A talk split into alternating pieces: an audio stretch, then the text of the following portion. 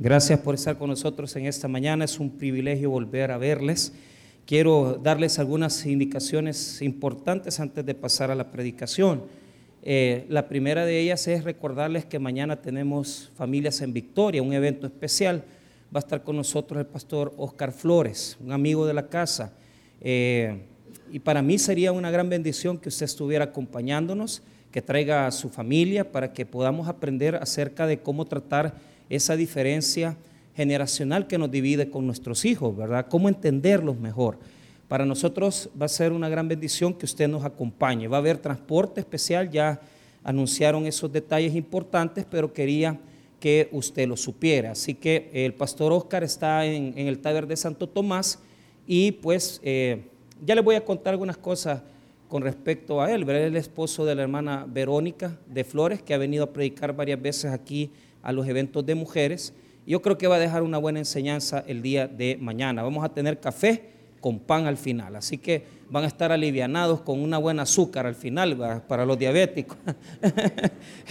Entonces, bueno, e, esa es la primera. La segunda, quiero agradecer a los hermanos que están confiando en nosotros, que están inscribiendo sus hijos para el campamento. Estamos muy contentos. Fíjese que esta semana recibí una ofrenda de parte de la hermana Ana Cornejo, esposa de mi hermano Manuel Ramírez. Ellos eh, están radicados ahorita en Estados Unidos, Nueva York, y eh, son, pues gracias al Señor, son miembros de esta iglesia cuando están aquí en El Salvador. Entonces me mandaron 100 dólares para poder inscribir dos jóvenes en el campamento. Entonces eh, yo espero, ¿verdad? Cuando ya va siendo un poquito noviembre, finales de noviembre, vamos escogiendo quiénes son los que tienen esa necesidad, ¿verdad? Pero me siento muy contento que tanto nuestros hermanos locales como también los que están en Estados Unidos nos apoyan, ¿verdad? Porque realmente están pendientes también de nuestras transmisiones. ¿Por qué no le mandamos un aplauso a los que nos ven en otros países del mundo? Que Dios les bendiga. Saludos, bendiciones. Ahí se acuerdan de mí en Navidad, por favor, hay una buena ofrenda ahí. la verdad es que fíjense que cuando vemos con Moisés, la, quienes están viendo, nos ven en México, eh, nos ven en Estados Unidos bastante, eh, en, Italia estaban ahí que estaban viendo. O sea, hay gente que está poniendo atención a lo que la palabra quiere instruir. Así que me siento contento, ¿verdad?, de que esto vaya caminando. Así que un fuerte saludo a, nuestros a la familia Ramírez Cornejo y eh, a todos los demás hermanos que nos ven afuera en, los otros países. Eh, también eh, algún detalle más que quería yo informarles, que era importante que lo supieran, es que estamos ya ahorita con la inscripción del segundo módulo de laicos. y quiero animarle a que si usted quiere conocer un poquito más de la escritura, se inscriba, ¿verdad? Vamos a comenzar ya dentro de poco vamos a terminar el, módulo, el primer módulo de laicos y vamos al módulo número 2. Y para nosotros va a ser de bendición que usted se inscriba para aprender más de la palabra. Así que eh, tengan en cuenta la invitación que les estamos haciendo. Eh, son módulos de tres meses, son tres materias que usted va a llevar a lo largo del, día sábado por la tarde, ¿verdad? En la tarde estamos dando las clases y viera que es bien bonito, ¿verdad? Que este primer grupo se está preparando y me siento muy contento que estén eh, aprendiendo mucho de la palabra de Dios. Así que están invitados. Vamos a ir al libro, de, a la epístola de Pedro. Quiero que vaya conmigo a primera epístola de Pedro. Y vamos a hablar, el título del mensaje es Edificadores del Reino. Ese es el título del mensaje de hoy. Edificadores del Reino. Primera epístola de Pedro, capítulo número 2. Y cuando lo tenga, hágame el favor de ponerse de pie. Vamos a leer el verso 4 en adelante. Primera epístola de Pedro, capítulo 2, versículo 4 en adelante. Qué tremendo. Ah.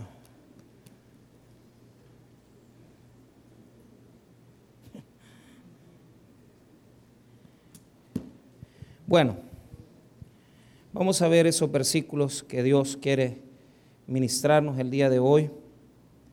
Y estoy en una Biblia que no tengo días de no ocupar, así que no encuentro, ah, no, no encuentro otra cosa que iba, iba, iba a enseñarles el, bueno, hoy ya estuvo. Ok, vamos a ver, edificadores del reino. El versículo 4. La palabra del Señor dice así, acercándoos a Él, piedra viva, desechada ciertamente por los hombres, mas para Dios escogida y preciosa. Vosotros también, como piedras vivas, sed edificados como casa espiritual y sacerdocio santo para ofrecer sacrificios espirituales aceptables a Dios por medio de Jesucristo. Vamos a orar. Padre, bendiga su palabra. Ayúdanos, Señor, a poder ser ministrados a través de ella. Oramos desde ya, bendito Señor, que sea usted hablándonos a través del Espíritu Santo a nuestras vidas. Ayúdenos, Señor, a aprender su palabra y a poder llevar este mensaje en nuestros corazones. Te damos las gracias. En el nombre de Jesús. Amén y amén. Pueden tomar asiento.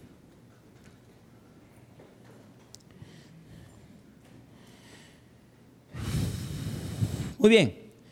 Algo, primero algo general, después los, puntos de la porción de versículos que vamos a estar estudiando y después ya les voy a ir explicando el mensaje. Fíjense bien. Primero, eh, en, en el Nuevo Testamento hay varias figuras de la iglesia y las dos más importantes figuras de la iglesia son el cuerpo y la casa. El cuerpo y la casa. Es bien importante porque esta semana, el día miércoles, vamos a comenzar a ver el cuerpo. Y fíjese que coincide porque eh, esta semana nos reunimos con eh, algunos hermanos, con el hermano William, y estábamos hablando de, lo que está haciendo Dios en la iglesia. Y por eso toqué este tema hoy, edificadores, ¿verdad? Entonces, eh, quiero decirles que cuando la Biblia habla de iglesia, se va a referir como un cuerpo pero también se va a referir como una casa. El caso de Pedro es el caso en el cual él se está refiriendo a la iglesia como una casa, un templo, una edificación. Ahora, esto es importante porque no solamente Pedro lo toca así, sino que también el apóstol Pablo. Y uno de, los, de las preguntas que se hacen es, eh, ¿cómo es que Pedro habla de la casa espiritual? Pues algunos piensan que tenía la misma enseñanza que, que tenía Pablo, porque digamos que este mensaje de la edificación y de la piedra es algo que hasta Jesús lo manifestó en su enseñanza. En varias ocasiones, por lo menos en una de las parábolas más fuertes que él tiene en el Evangelio de Mateo, él se refiere a, a sí mismo como esa piedra, como una piedra de edificación. Entonces, Dentro del contexto que vamos a estudiar ahorita, vamos a ver terminología evidentemente arquitectónica, es decir, de edificación. Los términos que vamos a usar dentro del contexto es palabras que se refieren a edificar casa, a construir casa y lo que se refiere a usar herramientas. Entonces, eh, basta con el hecho de que nosotros leamos el, el versículo 5 y vemos ahí que habla de piedras, ser edificados. O sea, son, son palabras eminentemente técnicas, son palabras eh, eh, que, no necesitan gran explicación, pero que en el sentido de la enseñanza van a tener relevancia. Ahora, habiendo explicado la eclesiología, porque así se llama la, digamos, la parte de la teología que estudia los conceptos de la iglesia en el Nuevo Testamento, eh, es bien interesante esto de la casa. ¿Por qué? Porque a, mí me da vergüenza realmente hablar de, cuestiones de ingeniería y de cuestiones arquitectónicas, porque aquí yo tengo constructores, aquí hay hermanos que se dedican a todas las obras. Hay ingenieros, constructores, gente que tiene empresas constructoras, hermanos que trabajan en albañilería, eh, personas que saben de eso. Y yo no lo sé, no sé mucho, pero les voy a tratar de explicar el texto a la luz de cómo ellos lo veían. No, vengo a darles clases de, edificación realmente, pero vamos a ir viendo eso. Primero, la porción de versículos se divide en dos porciones importantes. La primera es la, a lo que nosotros le llamamos primero la piedra viva. Eso está en el verso número 4, la piedra viva, la piedra viva, el concepto de piedra viva.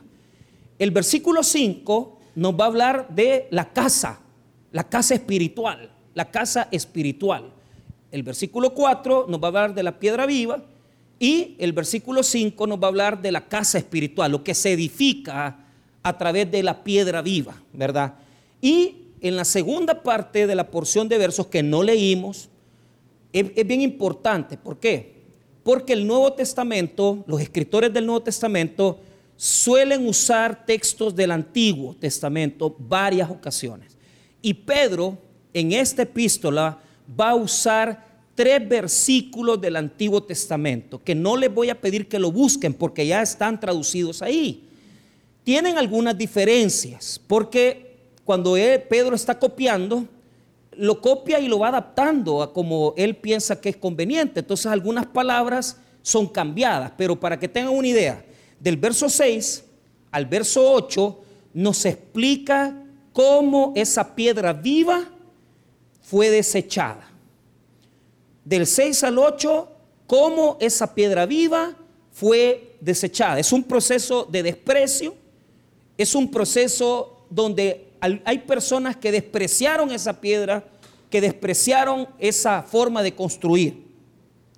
Y Pedro va a usar tres textos del Antiguo Testamento. Primero va a usar Isaías 28, 16. Luego va a usar Isaías capítulo 8 y para terminar va a usar el Salmo 118, 22. Entonces, son tres versos del Antiguo Testamento que unen que entretejen el verso 6 al 8, que le dan forma al texto, que nos hace entender que Dios está hablando a nuestra vida desde mucho tiempo antes. Entonces, cuando a esto teológicamente, exegéticamente se le llama intertextualidad. Cuando un texto del Nuevo Testamento toca textos del Antiguo se le llama intertextualidad. ¿Qué tipo de texto está ocupando el escritor bíblico? ¿Por qué lo hace y qué sentido le da? Muy bien, Fíjese que normalmente yo comienzo en orden, desde el verso 4, pero hoy no, no sé, el Espíritu Santo desde ayer me dice, comenzar desde el final. Y quizás es porque el sentido más fuerte, lo que más deja el texto bíblico, es el desprecio. Diga conmigo el desprecio hacia Jesús. Entonces, e, eso es lo que, lo que yo quiero decirles, hay un desprecio. Y por eso Pedro va a usar tres versos del Antiguo Testamento para demostrar que ese desprecio ya estaba profetizado, que ya estaba hablado en el Antiguo Testamento. Entonces, quizás, por excepción, voy a, voy a comenzar del final y voy a ponerle a la primera parte de mi sermón la piedra despreciada, la piedra despreciada. Primero, así voy a comenzarlo. Y, y en segundo lugar, Después me voy a ir al verso 4 y 5, que tiene que ver con ser edificadores ya. Vea, primero, eh, el verso 6 cita los textos que Pedro va a usar del Antiguo Testamento. En el primer caso hay una aceptación de la piedra. Hay, hay personas que sí están dispuestas a tomar el reto, que sí están dispuestos a decir, esta piedra es importante en la edificación de la vida. El verso 6 nos habla de esa gente inteligente, sabia, que dice, sí, es necesario tomar la roca, es necesario tomar el fundamento, verso 6. Pero el verso 7 nos habla del desprecio en particular. Entonces, quiero primero hablarles de la aceptación. ¿Cómo es que lo acepta? ¿Por qué lo acepta ¿Por qué ellos usan esta piedra eh, para edificar? Y después les voy a hablar del desprecio que ellos han tenido, ¿verdad? Entonces, solo, solo de forma general, no, no, no, no les voy a explicar mucho de eso. Primero, 6, leamos el 6, por lo cual también contiene la escritura. Ahí está Pedro citando el Antiguo Testamento, dándole forma a su argumento, usando Isaías 28, verso 16. He aquí, Pongo en Sión la principal piedra del ángulo, escogida, preciosa. Mire, mire la trascendencia, la importancia de esa piedra. Es una piedra, de, es una piedra angular. Ya voy a explicar yo esto para que tengamos un concepto claro. Y el que creyera en él no será avergonzado. Entonces, hay una, hay una invitación. ¿Por qué? Porque hay personas que se atreven a tomar esa piedra y, darle el valor. Porque la palabra preciosa eh, en el griego no es, que es, no es que es bonita, es que es de valor grande. Tiene un sumo precio. Es una piedra costosa. Es una piedra que cuesta. Entonces, cuando yo cuando visité, Dios me dio el privilegio de ir a Jerusalén. el, guía turístico dijo: Miren, en esta ciudad todo se construye con piedra blanca y ladrillo blanco. Y es cierto, usted pasa por la ciudad y todo es color blanco. las edificaciones son de piedra blanca, son de, eh, son de ladrillo blanco, pero toda la ciudad es blanca. Es bien interesante. Porque quieren guardar ese, ese aspecto importante de Jerusalén como una ciudad mítica, como una ciudad relevante. Pero lo que quiero mostrarles es que hay, hay personas que quieren usar una edificación con, detalles, que no les gusta cualquier bajerada, ¿verdad? Fíjese que eh, yo esto lo he ido aprendiendo poco a poco, porque si vamos a hacer algo para la iglesia, no tenemos que, dar cosas que, son, a mí me da tristeza y me da mucha eh, dolor cuando las personas no ponen el valor necesario en lo que hacen para Dios. Y esto se ve constantemente porque en las iglesias muchas veces las personas no solamente no les gusta lo bueno para Dios, sino que además dan y desprecian las cosas de Dios. Le damos a Dios lo que nos resta del tiempo, le damos a Dios lo que, lo que me queda de mi día. Pero parece que hay una cantidad de personas que no le damos a Dios lo que Él merece. Estos constructores quieren ponerlo mejor. Diga conmigo, póngalo mejor. Ponga, pero dígalo bien, póngalo mejor. Mire, para la iglesia, para el reino, para la obra, todo lo mejor, nada mediocre, nada, nada a medio hacer, porque eso no sirve. Por eso es que es precioso esa piedra de ángulo. Explico la piedra de ángulo. Los eruditos aquí, la mayoría están de acuerdo en dos cosas. Primero, que se está refiriendo al fundamento, a la piedra de fundamento, al fundamento con el que se edifica. Segundo, la piedra angular en un segundo contexto sería la que le da sentido, día conmigo, la que le da sentido a la construcción ellos tenían un dintel, un arco. Y cuando la obra se terminaba, se tenía que tener la piedra angular que le daba fuerza a los dos lados. Entonces, la piedra angular era necesaria para poder darle sentido a la construcción. Entonces, yo puedo interpretar esto de las dos maneras, como fundamento y como lo que le da sentido a la vida, y como lo que le da sentido a la edificación. Entonces, hay personas que le encuentran un sentido a la vida. Y esas personas son las que han comprendido el valor del sacrificio de Cristo. ¿Por qué? Escuche bien, la fe cristiana está fundamentada, establecida en el sacrificio de Jesucristo. Y esto es importante, ¿por qué? Póngame atención. Porque muchas veces la iglesia no valora eso. No valora que fue un sacrificio lo que le dio origen a nuestra salvación. Y fíjense que esto es bien importante porque la gente no toma sentido de lo precioso que es esta piedra. No solamente porque le da sentido a la vida, no solamente porque es fundamento de la fe cristiana, sino que hermanos, si Jesús no hubiera muerto por nosotros y si Jesús no hubiera resucitado, simple y sencillamente no podría ofrecer la salvación. ¿Sabe por qué? Porque en este mundo en que estamos viviendo, honestamente nos hemos vuelto un mundo, una, humanidad que los sacrificios no le gustan. No, no, no, no nos gusta el sacrificarnos, no nos gusta el esforzarnos. A veces no nos esforzamos en las cosas externas, pero mucho menos en las espirituales. Eh, las espirituales son las que más nos cuestan y, las hacemos a veces hasta con, aquella cosa de que arrastrado, ¿verdad? Eh, con esfuerzo vengo a la iglesia, con esfuerzo me levanto el domingo, cuando el domingo debería de ser el día en que yo me levanto temprano, me pongo las pilas, desayuno, me vengo a la iglesia y vengo a gozarme en Cristo. Pero la realidad es otra. Salimos peleando de la casa. ¿Y dónde dejaron la Biblia, bichos? Eh, mire, este, y aquella, ¿por qué no se apura? Bañándose está papá y, peleando en la mañana, porque no, pusimos el culto a las 10 para que vinieran más cómodamente. Y aún a las 10 ya vienen tarde. entonces, entonces hay un desinterés. Estamos en una fe cristiana implicó que un hombre se esforzara, se sacrificara.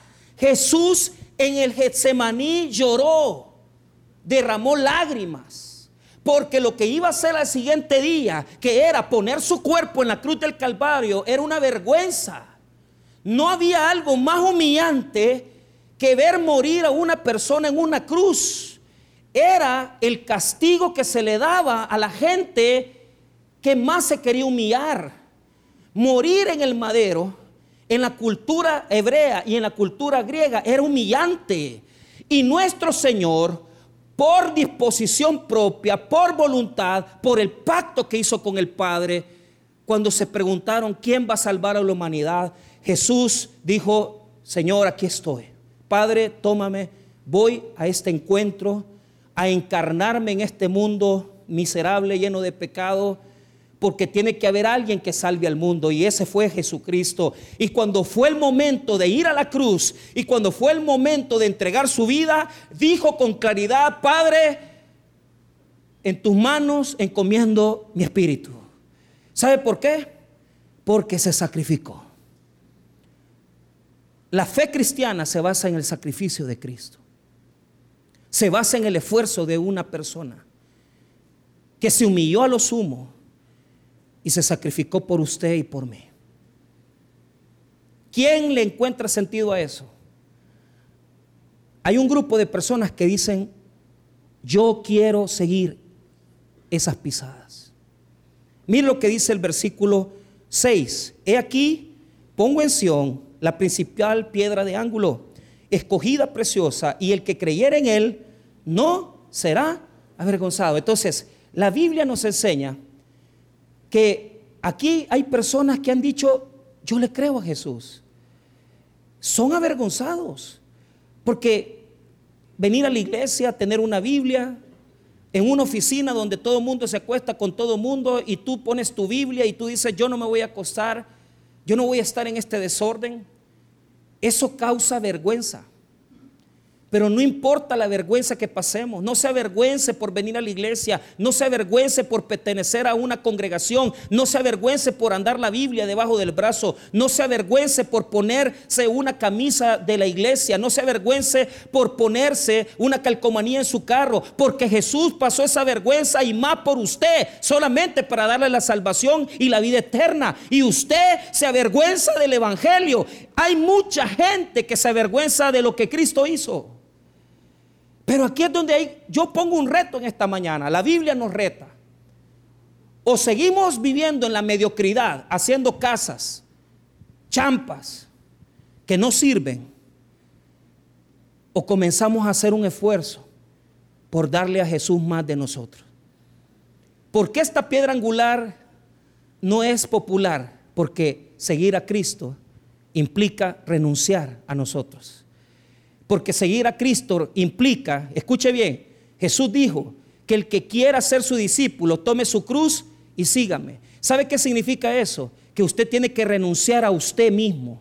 Tiene que renunciar muchas veces a su tiempo, a lo que usted quiere hacer un domingo, que usted quiere ir a la playa, que usted quiera comer concha, que usted quiere irse a echar su mariscada. Pero usted dice, no, voy a renunciar, porque seguir a Cristo implica un esfuerzo. Si nos levantamos todos los días a las 3 de la mañana para ir a San Salvador o para trabajar para un patrono humano, ¿por qué para nuestro Señor no lo hacemos? ¿Por qué si nos esforzamos en marcar tarjeta, entrar a las 7 y media y salir a las 8 a la, noche o a las 5 y media? ¿Por qué al Señor no le damos el mismo esfuerzo? ¿Sabe por qué? Por una simple y sencilla razón. Porque hay personas que nunca van a valorar el esfuerzo del Señor. ¿Y sabe qué es lo que hacen? Están los que lo valoran. ¿Qué hace el que valora el esfuerzo de Cristo? El que valora el esfuerzo de Cristo pone por fundamento a Cristo.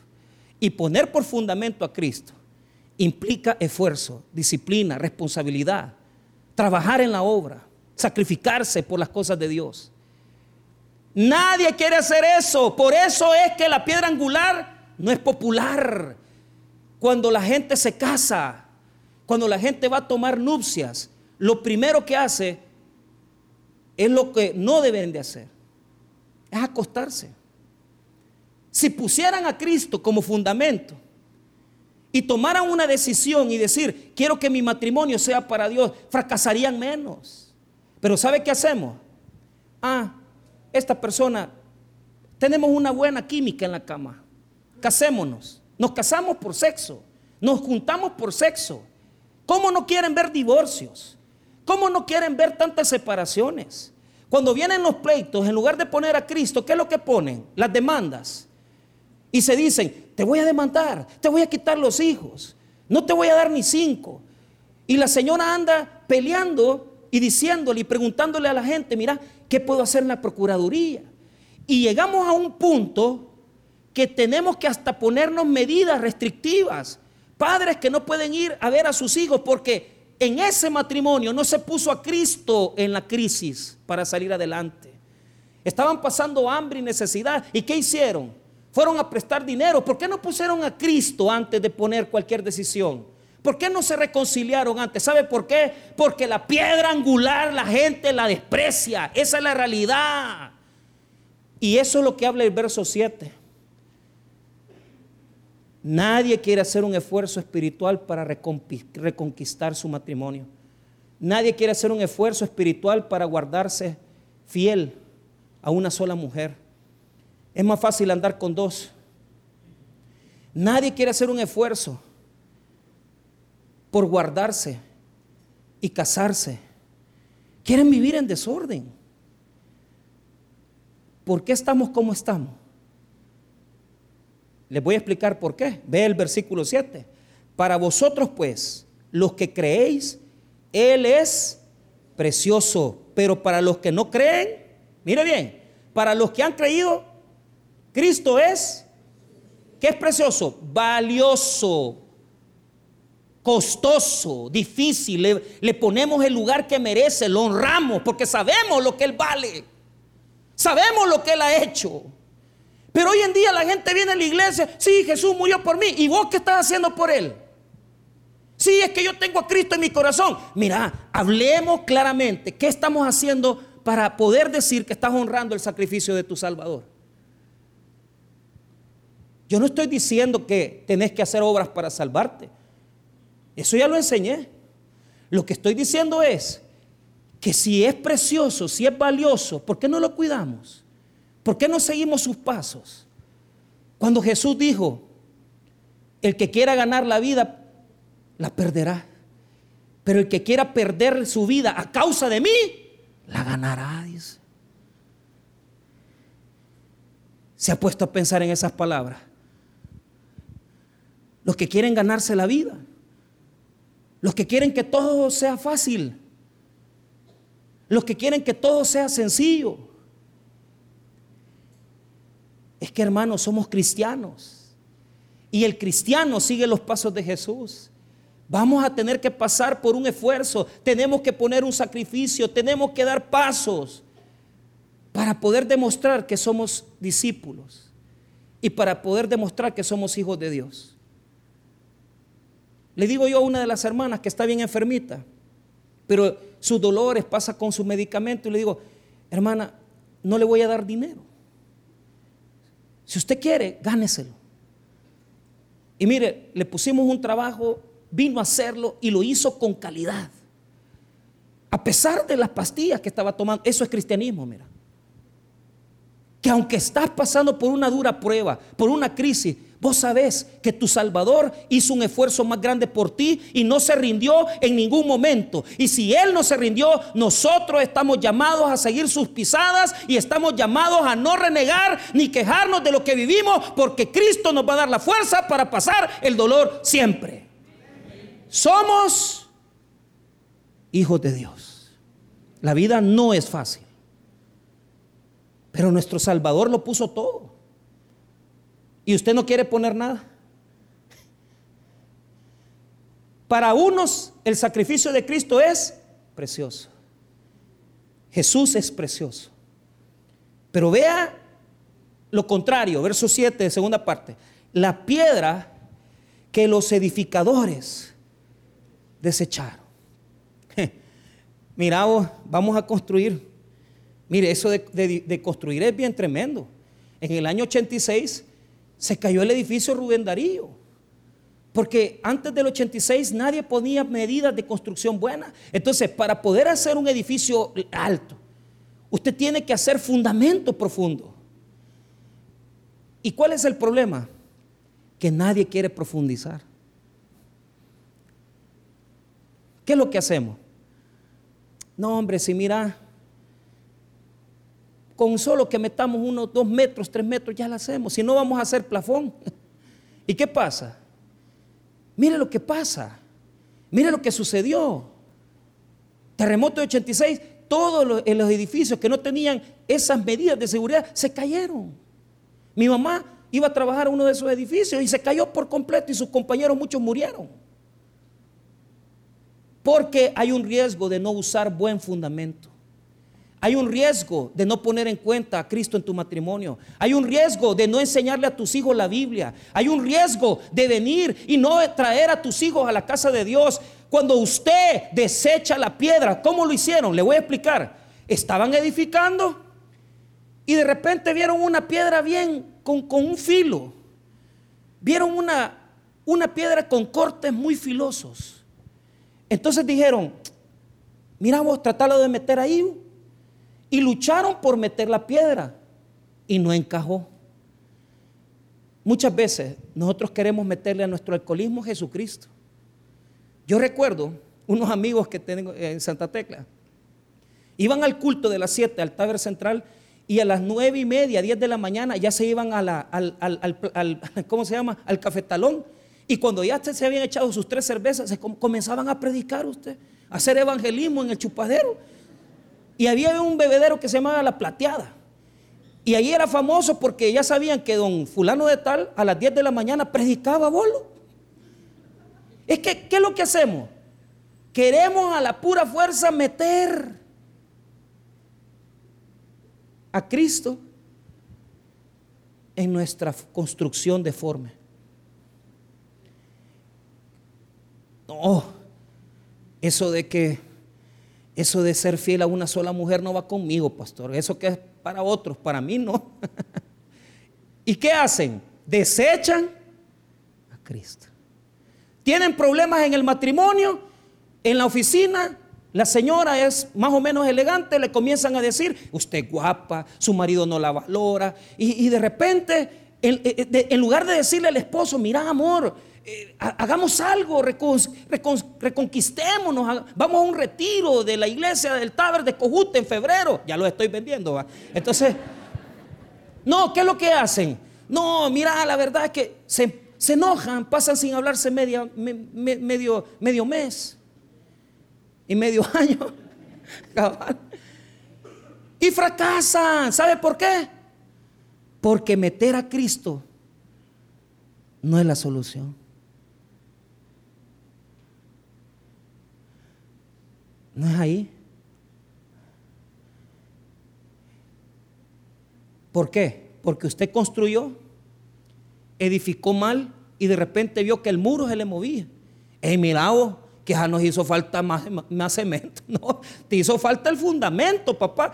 ¿Qué tenés que hacer? Destruirlo. Lo que pasó con estos constructores es que cuando terminaron la casa, se dieron cuenta que no la habían hecho bien y que la piedra fundamental la habían dejado de lado y cuando ya estaba casi terminada, la quisieron poner y no les encajaba. Mire lo que dice el versículo 7 en la segunda parte. La piedra que los edificadores desecharon ha venido a ser cabeza del ángulo. Mira, papito, esa piedra era la más importante y vos la dejaste de lado y no la usaste. Y ahora que ya tenés un terremoto encima, querés meter al Señor No, hombre, lo hubieras hecho desde el principio. Lo hubieras hecho desde el, el primer momento. Lo hubieras hecho desde el primer día que tu hijo comenzó a consumir drogas. Lo hubieras hecho desde el primer día que tu esposo no llegó a dormir. Ahí era de meter al Señor. Qué tristeza. ¿Por qué despreciamos al Señor? Porque no es fácil, hermano. Óigame bien, no es fácil. No es fácil dejar la pornografía. Yo sé que aquí hay muchos señores que no están casados. Ey, ¿cuándo se va a casar, mi hermano? Yo sé que no es fácil. Ya vivió con 25 años con la misma vieja, si ya no va a encontrar otro, hombre. ¿Ah? ¿Y qué piensa? Voy, a encontrar una, una chamaquita. ¿Qué va a hacer? El ridículo, hombre. Ordénese. Ay, pastor, es que mire, la verdad que yo ya, yo creo que no, no es bueno que me divorcie. Sí, pero no estás honrando a la persona con la que estás viviendo. La piedra que desecharon los edificadores terminó siendo la piedra angular, la que le daba sentido a todo y te diste cuenta que hiciste todo y no lo hiciste bien. Y te diste cuenta que hiciste toda la edificación y no lo hiciste bien. Hay que edificar con Cristo. Pero edificar con Cristo implica sacrificio, implica esfuerzo, implica disciplina, implica que usted se incomode, implica que usted salga de esa silla y deje de ser un oidor acomodaticio. Se levante y haga algo por el Señor. No es fácil. No es fácil. Pero Dios recompensa a los que ven su sacrificio como precioso. Pero aquellos que lo desechan y después andan, mira vos, quizás esta era la pieza que me hacía falta. No, hombre, ya todo, todo inclinado está el muro. La casa está panda. La casa se va a caer. No tiene sentido. No tiene sentido esa construcción.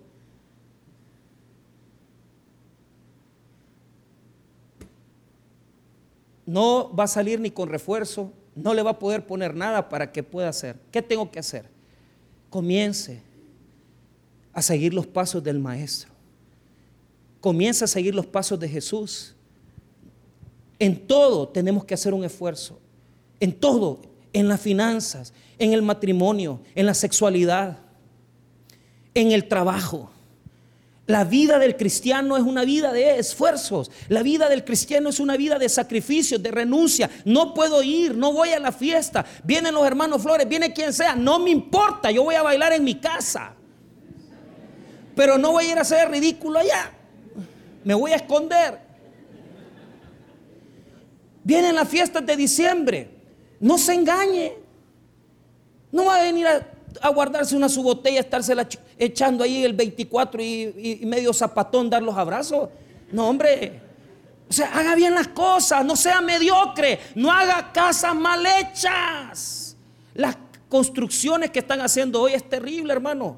Cuando uno va a las casas, ¿verdad? Allá, camino pico. No, hombre, así son las paredes preconstruidas. Si usted viene y estornuda, le dicen salud en la otra casa. Salud, le gritan. No sirven. No sirven. Así es el cristianismo de muchos de nosotros. Mal hecho, mediocre, malas paredes, malos fundamentos, malas, malos materiales. Lo más bajero fuimos a buscar. A mí, si hay algo que yo no puedo soportar, es esa cosa, hermano. Es que a Dios no se le puede dar lo, peor, hombre. Y cuando yo veo, Fíjese que le voy a decir algo, esta, esta iglesia la hicieron bien a medias. Y yo al constructor le reclamé. Y es un señor de este, de este vuelo de alto. Y es millonario.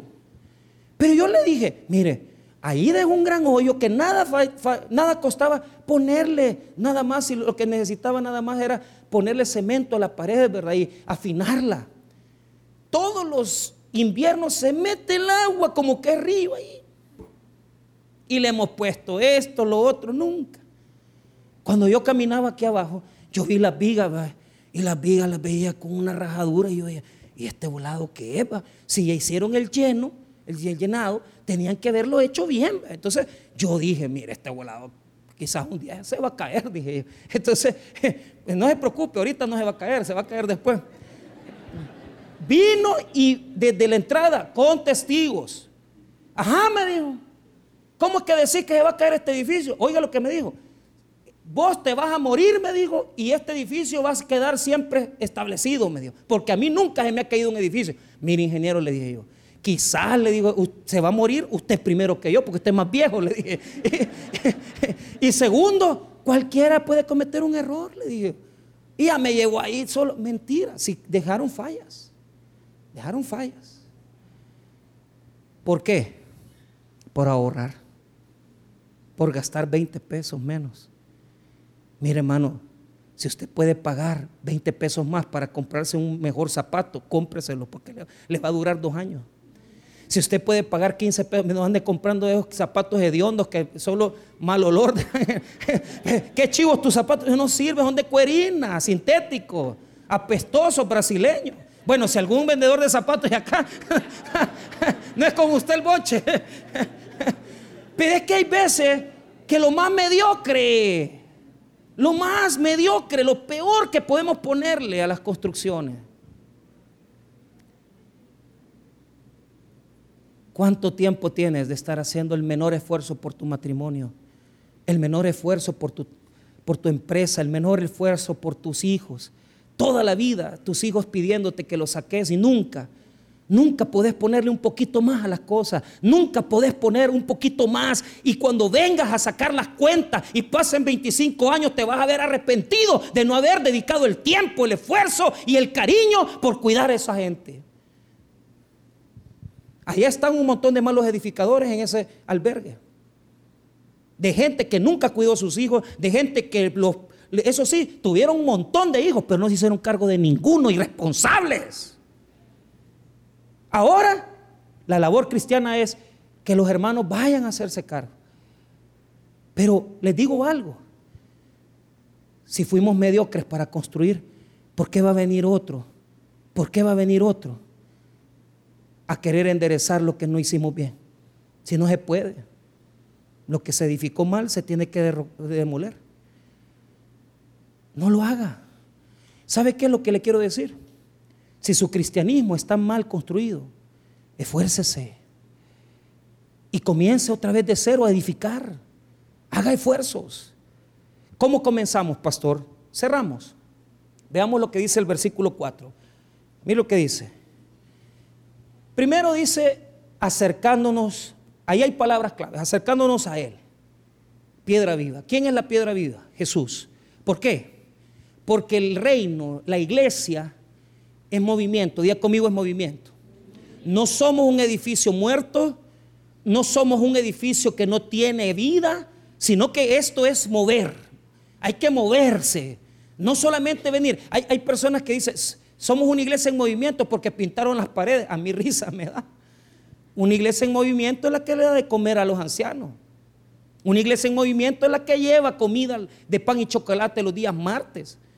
Una iglesia en movimiento es la que ayuda. Pero este templo no es la iglesia. Ahora, acercándonos a Él. ¿Por qué dice esta palabra? La palabra en griego es, es esa palabra importante que constantemente tenemos que estarnos acercando a Cristo. ¿Por qué? La fuente de la energía, la fuente de la fuerza cristiana es Jesús. Si usted está alejado de la iglesia, usted no va a tener fuerza para hacer nada espiritual. Primer principio. Tu distancia de Cristo marca la fuerza con la que tú trabajas en la obra de Dios. Cuando una persona está cerca de Cristo, ni se le pregunta, no anda preguntado, él dice, yo le ayudo, yo estoy, porque esa persona anda en comunión con Dios, siempre. ¿Por qué las baterías las andamos descargadas? ¿Por qué nunca tenemos deseos de orar? ¿Por qué nunca tenemos deseos de venir a la iglesia? Porque estamos lejos de Cristo, no del templo, sino que de la piedra viva. La piedra viva es la fuente de donde sacamos nuestra energía para hacer la obra de Dios. Amén, hermanos. La fuente es Jesús. La fuente es Jesucristo. Si usted está alejado de Jesucristo, usted no va a tener fuerzas para hacer nada espiritual. Segundo principio, vea lo que dice. Desechada ciertamente por los hombres. La palabra desechar es, esa palabra es, es doquimazo, pero adoquimazo. Quiere decir, día conmigo, inútil. Mire hermano, para muchos, para muchos la piedra es inútil. No les, no les simboliza nada en su vida. Y tal vez usted está así. Para, para usted tal vez Jesús es religión. Tal vez para usted Jesús es el culto del domingo en la mañana. Mire hermano, le voy a decir algo. Jesús no es el culto del domingo en la mañana. Jesús es todo lo que hacemos todos los días para Él, hombre. Todo lo que hacemos para Él todos los días. Ahora, vea. Un grupo la ha desechado.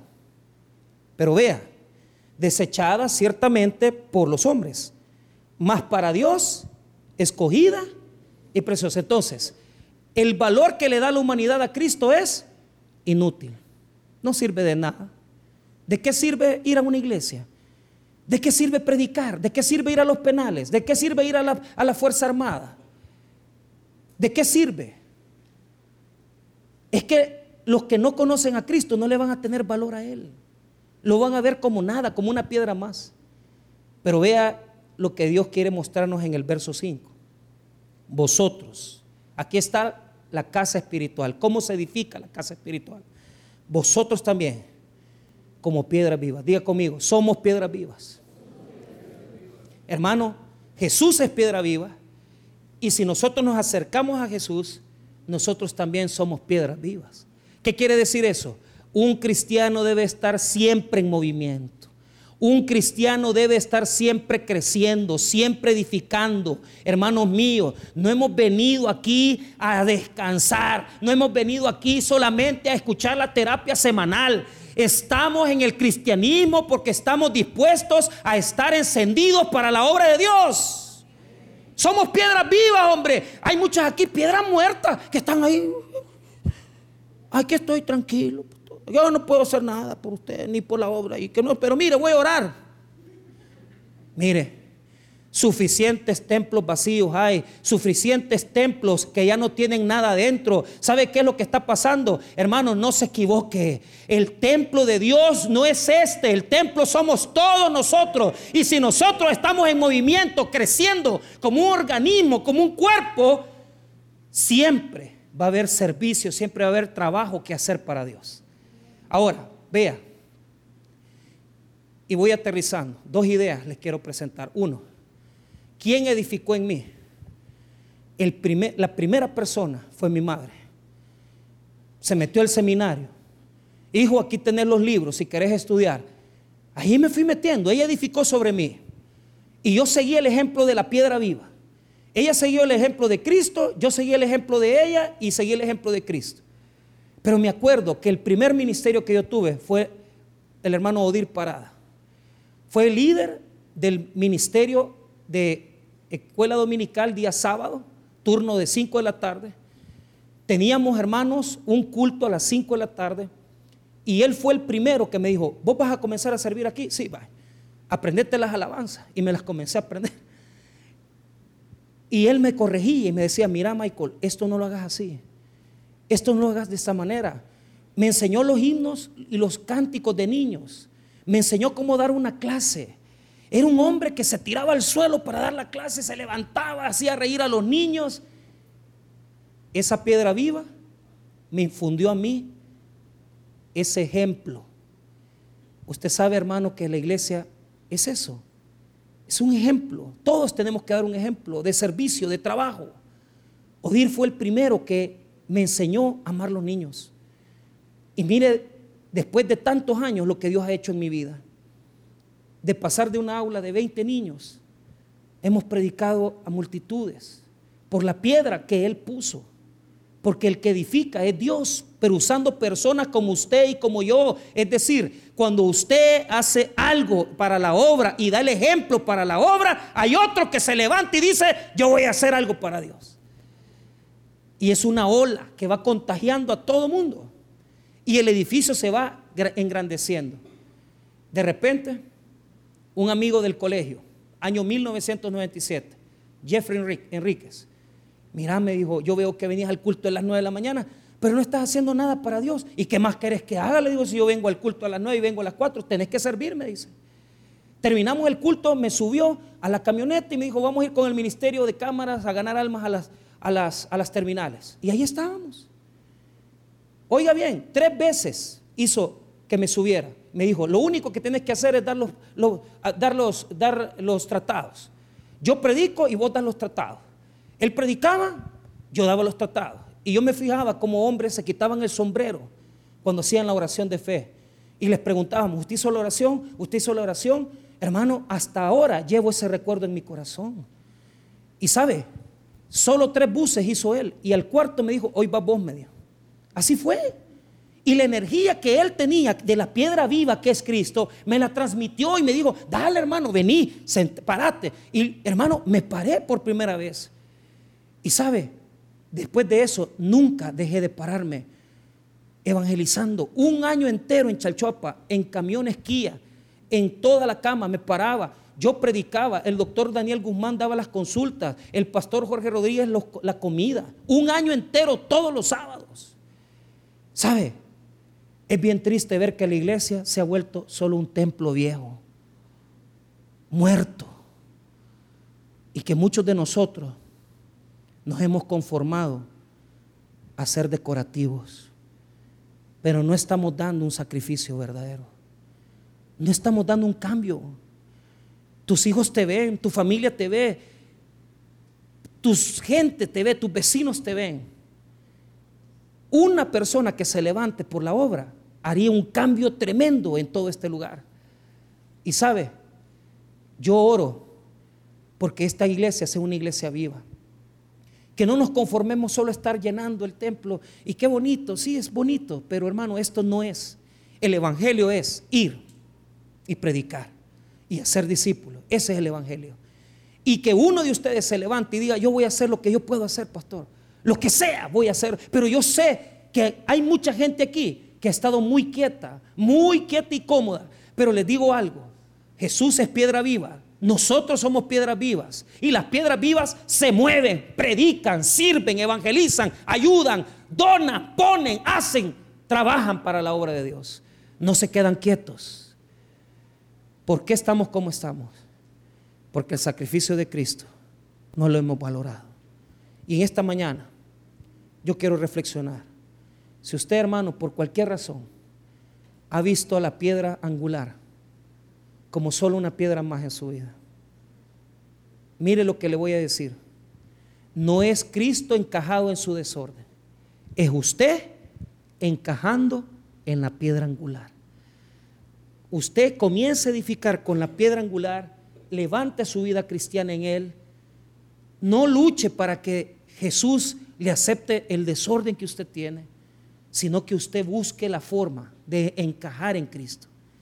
Y cuando usted haya conectado con el Señor, su vida va a comenzar a ser un edificio, una vida de trabajo, de servicio a Dios, una vida relevante, una vida que de una persona que constantemente está en movimiento para bendecir la obra de Dios. Hermanos, cierro con este pensamiento si tantas personas que están aquí en esta mañana, todos nosotros hiciéramos algo para Dios esta semana y como piedras vivas nos moviéramos, de cualquier manera, en su casa, en su vecindario, ayudando a alguien, imagínese el templo maravilloso que seríamos para el Señor. Dios no está preocupado por estos templos de cemento. Dios está preocupado por nuestra vida espiritual. Y si hasta este día has hecho solamente casas de fachada, hoy es un buen tiempo para que hagamos un esfuerzo para servir al Señor. Demos más, esforcémonos más, porque la obra de Dios no se detiene.